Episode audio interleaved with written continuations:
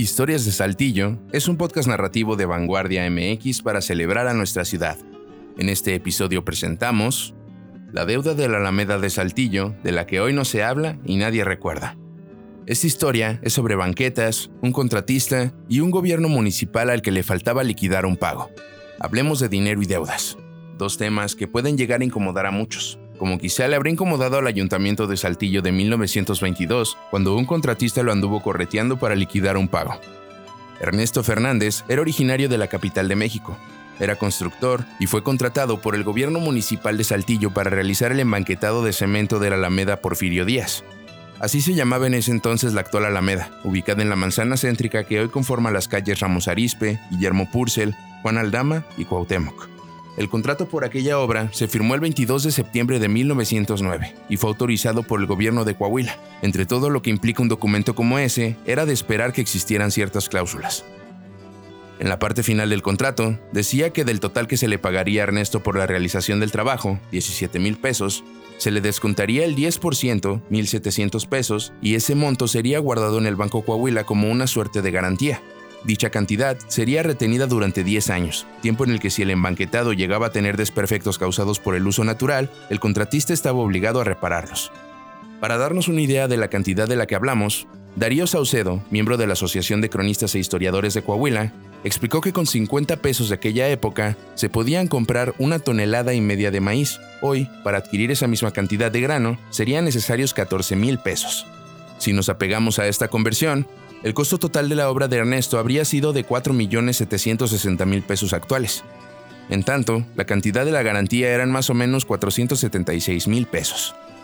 La cláusula contractual también especificaba que Ernesto tendría derecho a recibir los intereses que se produjeran a lo largo de la década, y de manera aún más precisa, el papel decía que la cantidad total se entregaría el 1 de diciembre de 1919, ya sea al contratista, sus herederos o a quien él tuviera designado a cobrarlos.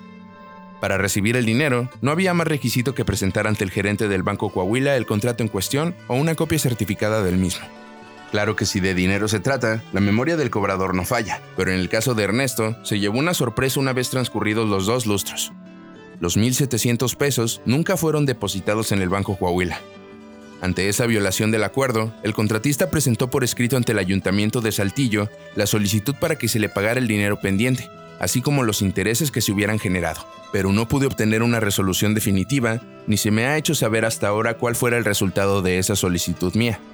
Eso escribió Ernesto en un segundo texto que envió al gobierno municipal dos años después del primero, en noviembre de 1922. En el escrito que emitió 13 años después de que se concluyó su trabajo en la Alameda, Ernesto agrega que los intereses serían al 6% según las cifras que manejaba la Tesorería Municipal de Saltillo. Asimismo, recalcó que el dinero habría de entregarse íntegro, ya que durante los 10 años acordados nunca se le realizó un cargo por motivo de gastos de reparación, por lo cual deduzco que no han existido esos gastos como consecuencia del uso natural del pavimento contratado. Redactó quien al momento de enviar el documento a Saltillo se encontraba de visita en Monterrey, Nuevo León. Después de suplicar rendidamente que se dignaran a resolver su situación, Ernesto expuso en el escrito el total que se le debería pagar en relación al 6% anual y el tiempo transcurrido, 3.026 pesos, oro nacional, a pesar de las inconsistencias a las que el contratista capitalino ya se había enfrentado, no perdía la fe en que sería saldada la deuda. Al menos así lo plasmó en letra. No dudo ni por un momento, señores municipios, el obtener de ustedes la atención que este asunto merece y la resolución que impetro en el sentido que se verifique ese pago, que constituirá la total terminación de contrato y su definitivo cumplimiento. La carta que redactó el contratista en noviembre de 1922 es el último documento que se tiene en el Archivo Municipal de Saltillo respecto al caso de falta de pago. Y como en otras historias, la falta de información se presta a la especulación y los finales abiertos. ¿Habrá pagado el gobierno municipal ese dinero y por eso ya no hay registro de más cartas por parte de Ernesto? ¿O se habrá cansado el contratista de exigir lo que por ley era suyo?